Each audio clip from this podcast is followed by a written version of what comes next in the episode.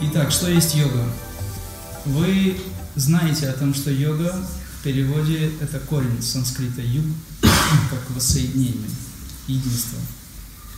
Союз, слово, о котором вы знаете, союз чего-либо, он возник из вот этого корня, базой которой является санскрит как таковой и корень или биджа юг, объединение, единство, единение – собственно, означает то, что вы с чем-то воссоединяетесь.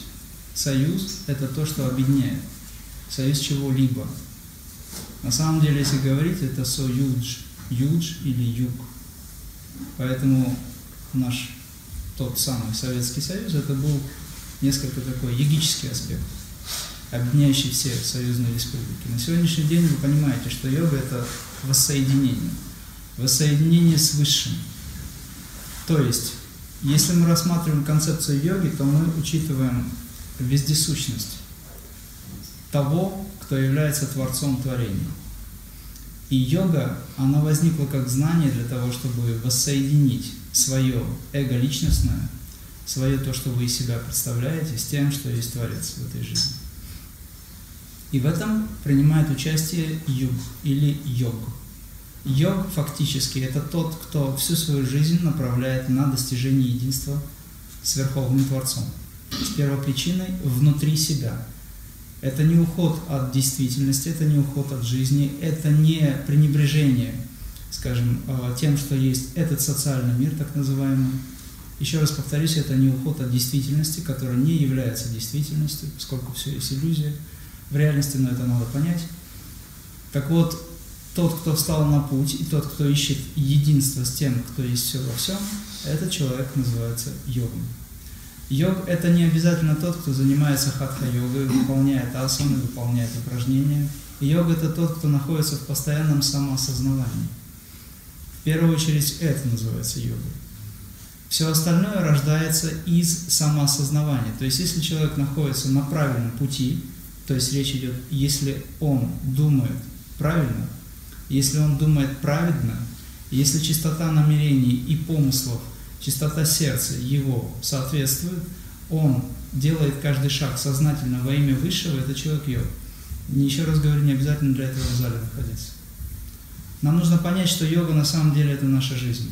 С момента, когда мы открываем глаза утром, и до того момента, когда они у нас закрываются в силу обстоятельств, сон возникает, этот весь день является активным, в той или иной степени осознаваемым вами или нет, но он существует. Это проявленная жизнь Творца. Если вы посвящаете всю свою жизнь в этот момент Творцу, то тогда это становится аспектом йоги. Насколько вы осознаны в этом, зависит от вашего уровня сознания и восприятия. Пранаямы или техники крия, йоги высокого пути, позвляют вам сделать ваше сознание более осознанным. Тогда каждый момент вы осознаете как присутствие. Каждый вдох-выдох должен быть посвящен Творцу. Тогда Он все свое присутствие посвящает вам. Для того, чтобы этого достичь, нужно заниматься практикой. Конечно же, тут мы подходим к тому, что есть реально практика йоги. Еще раз говорю, это не просто упражнение, потому что философия как таковая достаточно серьезна. Это, в общем-то, касается нашей жизни с вами. И мы уже много раз воплощались, много раз приходили, уходили. И это еще будет продолжаться для некоторых поскольку сразу за одну жизнь пережечь всю карму возможно, но не все хотят этого. Есть определенные привязанности, есть определенные умозаключения. Опять же, наше эго, так называемое, оно делает свои выводы. Оно их так удивительно делает, что человек с этим соглашается. При этом, отождествляясь с этим, он забывает о том, кто он есть на самом деле. Для того, чтобы ваша жизнь была успешной, нужно сделать очень важную вещь. Занимаясь практиками, нужно создать дистанцию между тем, что вы себя представляете, и тем, что есть эго или личность, и есть ум. Когда человек отождествляет себя с умом, он творит глупости. Когда он отождествляет себя с телом, он творит глупости. И если вы создаете дистанцию между тем, что вы из себя представляете, вы можете творить глупости, но это будет сознательно. Когда вы дистанцированы, вы не творите ничего. Вы совершаете действия, которые, в общем-то, осознанно делаются. Потому что есть дистанция. Когда дистанции нет, вы забываетесь. Когда вы забываетесь, возникает карма. Карма бывает благоприятная и неблагоприятная. Неблагоприятная карма обычно возникает в невежестве. То есть в момент, когда мы не осознаем это. Благоприятная карма возникает тогда, когда вы в основном находитесь в радости. Если вы в радости, осознанность выше.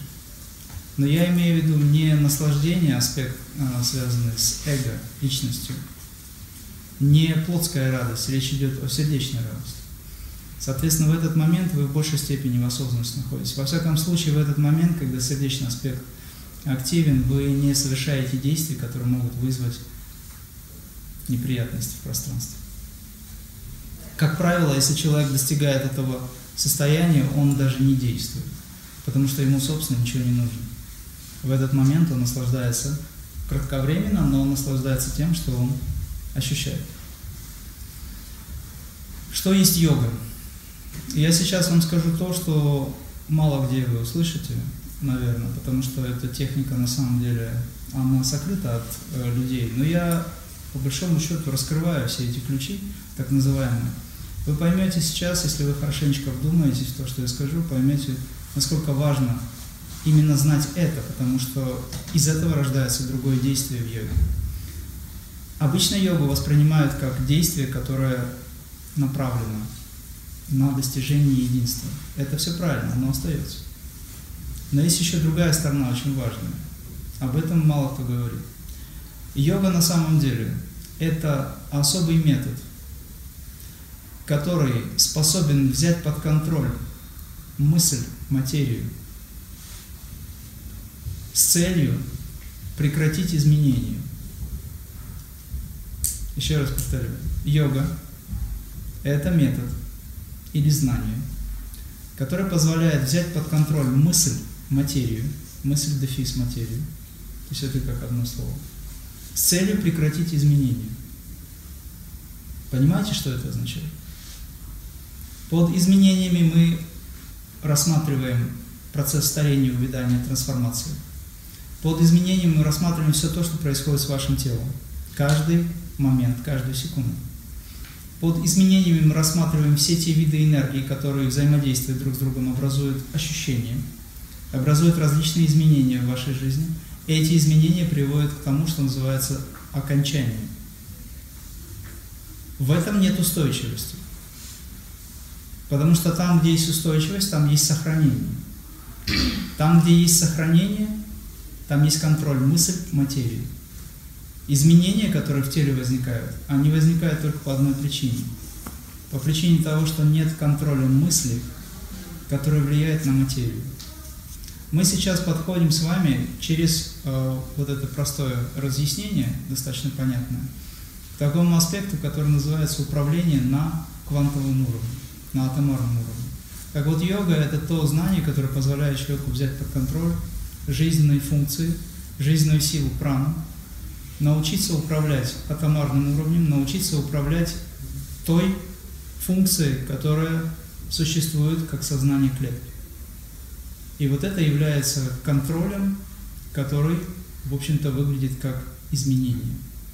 Изменения, которые возникают в теле, они возникают по причине работы вашего ментального, эголичностного аспекта.